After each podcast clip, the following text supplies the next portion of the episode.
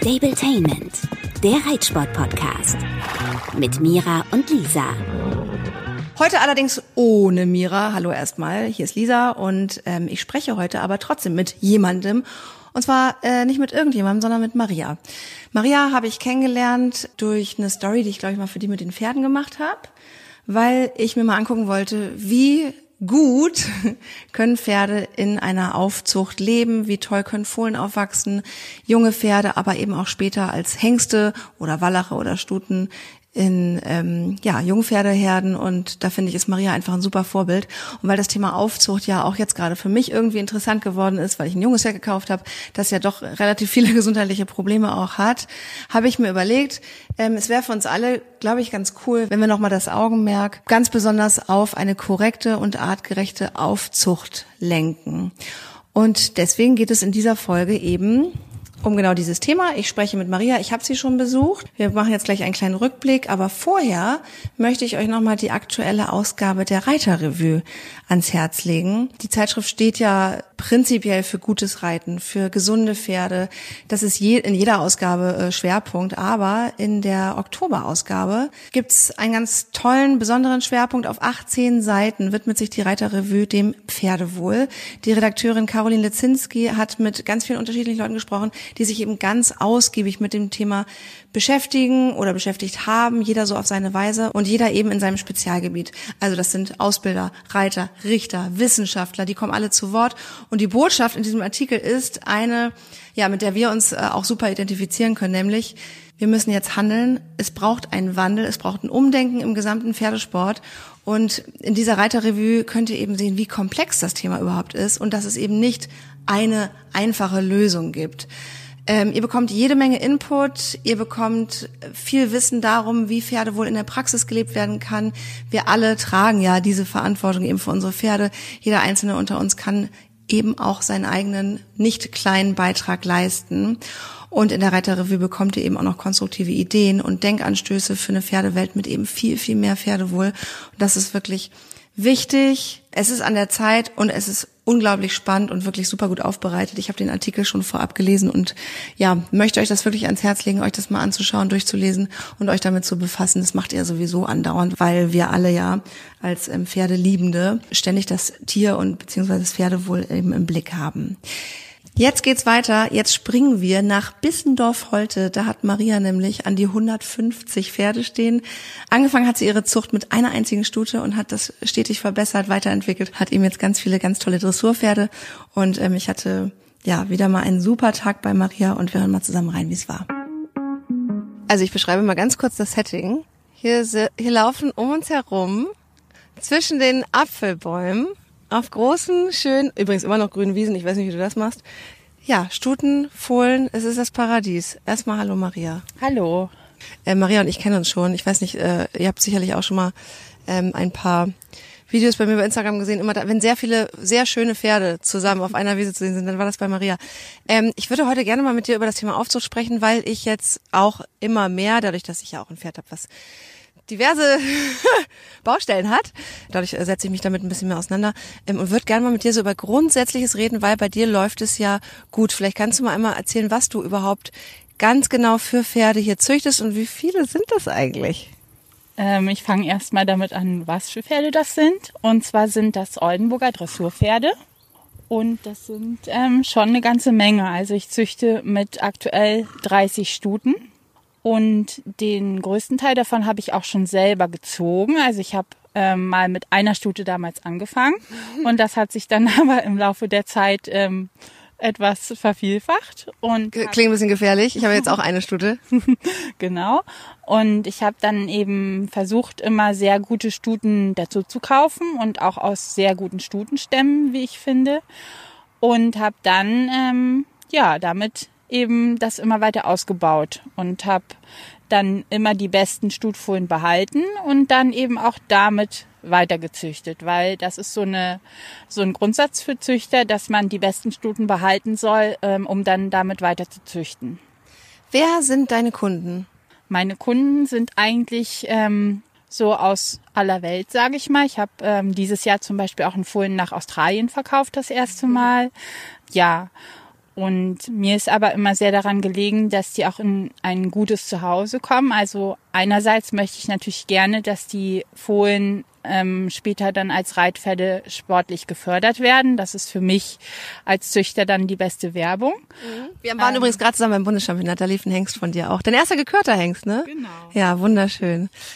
Ja, und ähm, eben auch in diese Richtung habe ich es natürlich gerne, wenn Hengstfohlen dann als Hengst aufgezogen wird. Das ist eben auch äh, ähm, aus prestigetechnischen Gründen für einen Züchter eine gute Sache.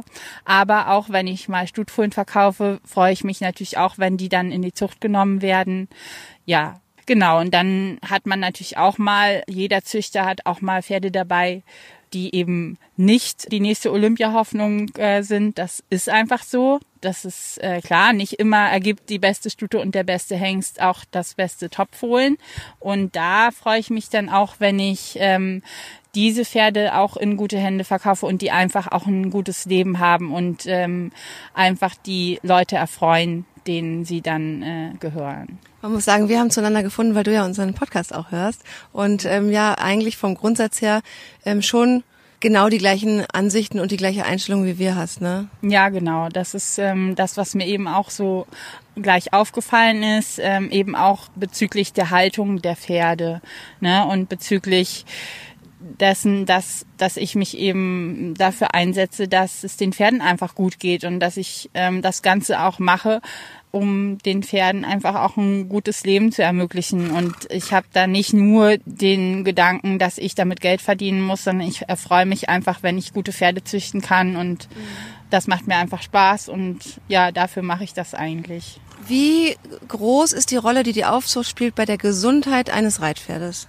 Also für mich ist das schon, spielt das schon eine sehr große Rolle. Und ich denke auch, wenn man sich dafür interessiert, hat man ähm, auch in der Fachpresse oder auch in verschiedenen Büchern kann man das nachlesen, dass das eben eine sehr große Rolle spielt, dass die Folien von Anfang an ganz viel rauskommen, so viel wie möglich, dass die möglichst in äh, Herdenhaltung sind, also dass kein Fohlen alleine aufwächst, finde ich auch ganz mhm. wichtig, dass sie Sozialkontakte haben, dass sie natürlich auch ähm, top betreut werden, tierärztlich, dass das Futter stimmt das sind alles Faktoren, ähm, die für eine gesunde Aufzucht ganz wichtig sind, dass man auch als Züchter ähm, zum Beispiel die Hufstellung immer wieder beachtet, dass man da Kontrollen macht, dass man äh, mehrmals täglich den Gesundheitszustand der Fohlen und auch der anderen Pferde überprüft, nicht? Und dafür kriegt man auch irgendwann so ein Auge, wenn man sich viel mit Pferden beschäftigt.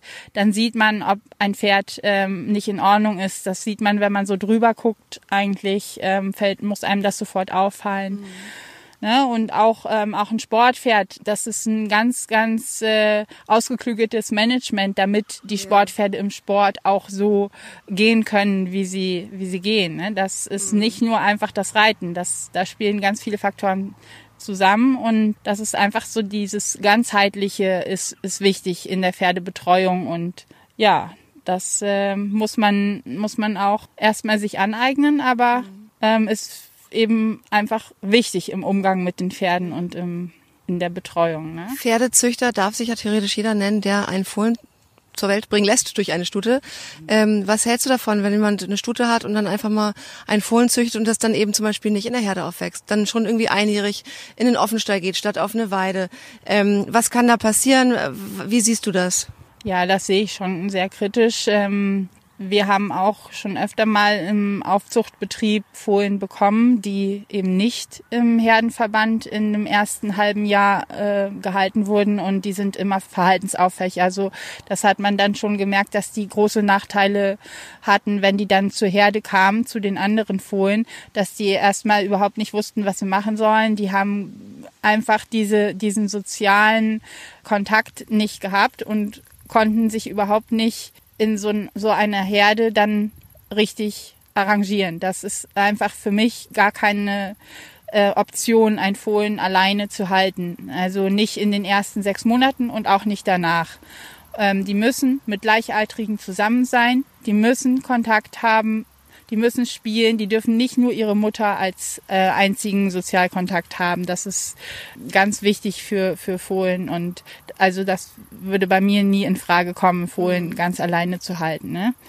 Das, ja. das, ähm, da hat man später, also man kann Glück haben, dass es irgendwie geht, aber das würde ich nicht riskieren. Ich hatte mir auch mal einen, äh, bevor wir uns kennengelernt hatten, angeguckt, den fand ich ganz toll. Sanna Moore, schwarz, vier weiße Beine, wunderschön, zugewandt, süß, lieb, nett.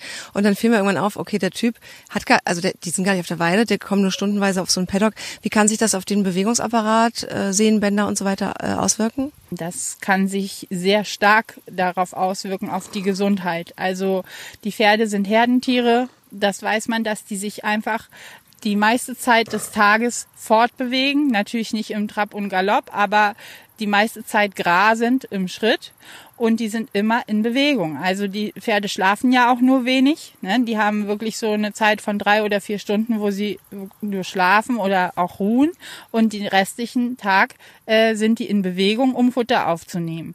Und wir haben aber durch diese Domestizierung der Pferde haben wir das verändert, indem wir die in Boxen gestellt haben. Und man kann sich ja mhm. vorstellen, dass das für ein Lauftier dass, dass das Gift ist, ne? dass das einfach äh, überhaupt nicht den natürlichen Haltungsformen der Pferde entspricht und dass das einfach nicht gut sein kann für ein Pferd.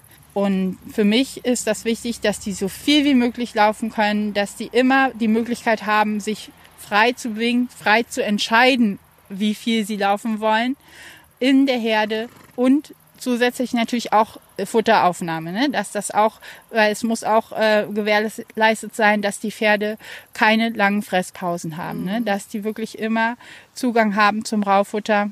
Und das äh, ist auch sehr, sehr wichtig. Ne? Das, ja. das darf man auch nicht außer Acht lassen. Das heißt, ähm, du äh, machst das ja aber auch immer noch, auch wenn du sie könntest gerne wahrscheinlich alle behalten würdest, weil du sie auch gerne in gute Zuhauses, gute Zuhause geben wollen würdest. Das heißt, du hast ja wahrscheinlich gerade bei den Fohlen, Jährling, Zweijährigen, hast du auch Dreijährige im Verkauf? Ja, habe ich auch. Du hast wahrscheinlich für einen ambitionierten Freizeitreiter, der vielleicht ein bisschen A und L reiten will, so wie ich, äh, als auch für ambitionierte Sportler, die gerne Grand Prix und vielleicht noch mehr, hast du eigentlich alles da, ne? Ja, also das ist durch die Bank habe ich äh, Verkaufspferde von Fohlen bis auch zum ein oder anderen angerittenen Pferd. Da hat man genug Auswahl, wenn man auf der Suche ist und auch alle Farben, alle Geschlechter, alle und Größen. Äh, genau, auch Schimmel habe ich auch, Dressurschimmel. Und ähm, ja, ich denke schon, dass man da äh, fündig werden kann, wenn man auf der Suche ist. Ja, und vor allem, man muss relativ schnell sein. Ich habe mir vom halben Jahr, habe ich mich hier voll in einen Fohlen verknallt. Ähm, die ist schon gar nicht mehr hier. Mitsamt Mutter sogar verkauft, wenn ich es richtig verstanden habe. Aber ja, ich habe natürlich auch hier noch so meine ein, zwei Favoriten, die ich gerne hätte. Wenn ich nicht gerade schon ein Pferd gekauft hätte, ähm, das jetzt im Moment nicht reitbar ist. Ähm, wie siehst du das, wenn man, wenn man so ein dreijähriges Pferd hat, das jetzt irgendwie ein paar Baustellen hat, ähm, würdest du dann sagen, ja, das verwächst sich noch, da kann man, also hängt wahrscheinlich davon ab, was es ist, ne?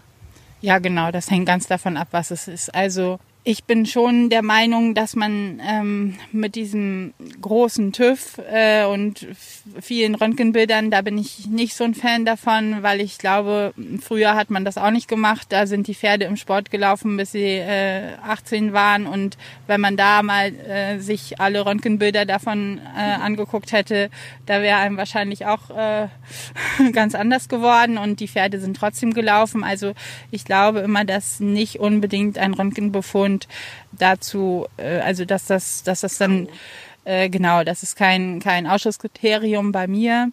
Ähm, klinisch müssen die natürlich in Ordnung sein. Mhm. Da darf nichts dran sein. Ne? Das ist das ist äh, finde ich schon äh, wichtig. Aber ähm, bei vielen anderen Dingen glaube ich schon, dass ein Pferd auch mit Befunden im, am Röntgen lange im Sport gehen kann und dass das nicht heißt, dass die äh, niemals Sportler sein können oder dass die nicht halten. Das mhm. halte ich für Quatsch und man möge sich doch auch mal äh, vor Augen halten, wenn man einen kauft, der ein 1er TÜV, das, die äh, Kategorisierung gibt's ja nicht mehr seit ein paar Jahren, aber ich sag's jetzt mal so, der ein 1er TÜV äh, mitbringt, der kann auch nach zwei Wochen an Kolik eingehen. Ja. Nicht? Und ähm, ich finde immer, das Wichtigere ist, dass die Pferde zu einem passen, dass man als Reiter ein gutes Reitgefühl hat, dass man ein gutes Bauchgefühl hat, so ein Pferd zu kaufen, dass man, dass einem das Pferd gefällt, dass einem das anspricht von der Grundqualität her, ne? dann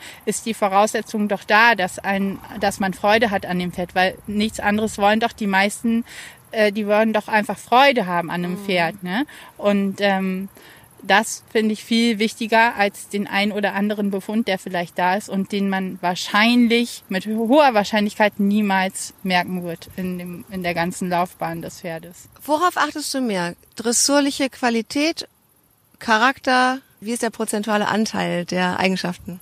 Das ist so ein bisschen abhängig davon, wohin die Frage zielt. Also bei so einem Hengst ist das, also ich suche mir ja Hengste aus, die ich benutze als Vererber. Da ist das vielleicht etwas anders verteilt, ähm, als wenn ich jetzt, ähm, also ich suche mir ja im Moment, kaufe ich ja keine Stuten oder so dazu. Ich krieg ja das Fohlen so wie es ist und da kann ich mir den Charakter nicht mehr aussuchen. Da ist es, da ist es so wie es ist. Ne? Und das, ähm, dann würde ich vielleicht die Frage einmal ähm, auf den Hengst beziehen, oder? Ja, gerne. Und ähm, da ist es mir tatsächlich am wichtigsten, wie die Grundqualität der Gangarten ist. Ja. Eigentlich. Also klar ist auch die Rittigkeit und der Charakter spielt da auch eine Rolle. Aber den Charakter eines Pferdes kann ich mir so, wenn ich mir jetzt die Hengste angucke, dann weiß ich nicht, wie der im Stall ist. Also klar, bei manchen weiß ich das, weil ich die auch manchmal sehe ich die auch mal im Stall und ähm, habe auch das Glück, dass ich bei einigen Hengsten so mal den täglichen Umgang mitbekomme. Aber ähm, da ist für mich schon wichtiger, wie die sich bewegen, wie die natürliche Veranlagung als Dressurpferd ist. Und dann gucke ich, welche Stute von meinen Stuten dazu passt. Und auch wenn ich mal einen Hengst toll finde, wo ich merke oder den mal auf dem Turnier sehe, dass der vielleicht mal ein bisschen griffig ist oder mal ein bisschen, sage ich mal, vom Charakter her, wo man denkt, so, oh, der ist vielleicht etwas schwieriger, dann habe ich bei meiner Auswahl Stuten vielleicht trotzdem eine Stute dabei, wenn der Hengst mich absolut sonst überzeugt, die ich dann für den auswähle. Aber dann gucke ich schon, dass, dass die Stute dann einfach eine äh, wirklich eine ruhige Stute ist, die charakterstark ist, wo ich weiß, dass die sowas vertragen kann. Ne? Das ist immer wichtig, dass das dann wirklich zusammenpasst, dass ähm, wirklich auch ähm, der Hengst und die Stute sich so ein bisschen ausgleichen. Ne? Auch, auch in anderen Aspekten noch. Aber gerade wenn, wenn die Frage jetzt auf die ähm, Charaktereigenschaften war. Ne? Ähm, wir waren ja eben bei den äh, Zweijährigen, zweieinhalb sind sie jetzt schon. Ähm, du hast ja nur ein Schimmel bei den Hengsten. Ähm, erzähl mir mal ganz kurz was über den Charakter oder, oder auch über die Gangqualität. Ja, also der Schimmel, das ist ein Floris-Count-Nachkomme aus einer DiMaggio-Mutter. Der kommt erstmal aus einem sehr erfolgreichen Mutterstamm, muss man sagen. Dann ist das ein sehr schönes Pferd, langbeinig und wird auch groß. Bewegung ist gut. Das ist ein, ein ähm, Pferd, was sich jetzt nicht überragend bewegt, aber sehr ordentlich. Ich würde sagen, dass der äh, schon eine gute Dressureignung hat, besonders auch einen guten Schritt und eine gute Galoppade. Und am Trab, weiß man ja, kann man immer noch viel machen. Ne? Der Trab ist ja die Gangart, wo man am meisten verbessern kann bei einem Pferd. Und ähm, daher ist es auch, finde ich, sehr wichtig, dass man immer auf einen guten Schritt und eine gute Galoppade achtet. Ne? Bei den Fohlen wird ja oft nur der Trab ähm, beurteilt, warum auch immer. Das ist eigentlich Quatsch. Aber alle finden immer toll, wenn ein Fohlen ordentlich die Füße hebt im, im Trab und ordentlich ähm, Schwung hat. Das ist ja auch, also ich finde es auch schön. Es ist jetzt nicht so, dass ich das nicht schön finde, aber es ist eben auch wichtig zu wissen, dass man wirklich auf einen guten Schritt und einen guten Galopp achten muss. Ne? Das, das sind nachher die Sachen, am Schritt kann man nicht so viel drehen und an der Galoppade kann man zwar auch verbessern, aber am Trab kann man am meisten noch rausholen und Ja. da kann man noch wirklich ganz viel machen. Und äh, ja, deshalb ist das auch so eine, so eine Denkanregung mal für alle, dass die immer nur auf den Trab achten, dass man wirklich da mehr, wieder mehr Wert drauf legen muss. Ne? Es werden ja manche Fohlen-Auktionen, da werden die Fohlen ja wirklich dann auch nur im Trab gezeigt. Teilweise guckt ja gar keiner, wie die mal galoppieren. Ne? Bei Springfohlen anders und jetzt im, im Zeitalter der Online-Auktionen ist es auch ein bisschen anders geworden. Da werden auch ähm, die Fohlen dann ähm, auf den Videos auch im Galopp mal gezeigt. Da wird die Stute dann vom Fohlen weggezogen, die Fohlen werden festgehalten und dann rennen die, werden die dann losgelassen und dann rennen die der Mutter hinterher. Das ist natürlich auch nicht so ganz die natürliche Galoppade, die dann, die man dann sieht. Ne? Aber wenigstens sieht man irgendeinen Galopp mal im Video dann. Ja, aber ähm, ich finde, da muss man mehr drauf achten, ne? Ja. auf, auf die Galoppade. Weil die, die, die äh, meiste Zeit im Grand Prix ähm, galoppieren wir. Ne? Das, da ist äh, so viel Trab ist da nicht enthalten in einem Grand Prix. Also wenn ihr ähm, ein solides bis sehr gutes Dressurpferd sucht, vielleicht sogar ein Dressurschimmel, obwohl da gibt's ja nicht so viele gerade, dann vielleicht, also bei ernsthaftem Interesse kann man dich einfach mal anrufen. Ne? Ich schreibe gleich mal deine Nummer einfach in die Shownotes und dann kannst du eine kleine... Ich kann mich bei Facebook stalken. Wie heißt du da bei Facebook? Das ist mein ganz normaler Name, Maria Burczyk. So bin ich bei Facebook zu finden. Und es gibt auch eine Seite Pferdezucht MB. Die gibt's auch bei Facebook. Aber bei meiner privaten Freundeseite passiert da mehr. Da ist auch eigentlich alles auf öffentlich gestellt. Da kann man von jedem meiner Pferde ein Fotoalbum finden und kann sich da mal einmal so durch die Fotos klicken. Und außerdem gibt's auch noch eine Website, die heißt www.pferdezucht-mb.de. Ja, dann hoffe ich, dass deine Pferde, die zu, zu verkaufen sind, ein schönes Zuhause finden und ähm, danke für deine Zeit. Ich hoffe, euch hat das gut gefallen. Ich finde sowas immer total sinnvoll und gut, nochmal von einem Profi wirklich zu hören, worauf es ankommt und was wirklich wichtig ist. Und das kann ich euch wirklich nur ans Herz legen, auch gerade wenn ihr euch ein neues Pferd zulegen wollt. Überlegt ganz genau, wo es herkommt, wie es aufgewachsen ist. Mit wie vielen Jahren musste es was leisten, damit ihr da später nicht eine böse Überraschung habt. Und ja, ihr habt es vielleicht gerade schon so ein bisschen rausgehört, äh, ich interessiere mich sehr für den Schimmel und es sieht im Moment auch ganz gut aus, dass der, sobald der altersmäßig soweit ist, bei mir einzieht. Bei mir könnte natürlich auch bei uns sein, aber davon weiß Mira noch nichts. Das ändert sich ja jetzt mit Erscheinen dieser Podcast-Folge. Ihr Lieben, bis zum nächsten Mal, dann auch wieder mit Mira. Stabletainment, der Reitsport-Podcast. Mit Mira und Lisa.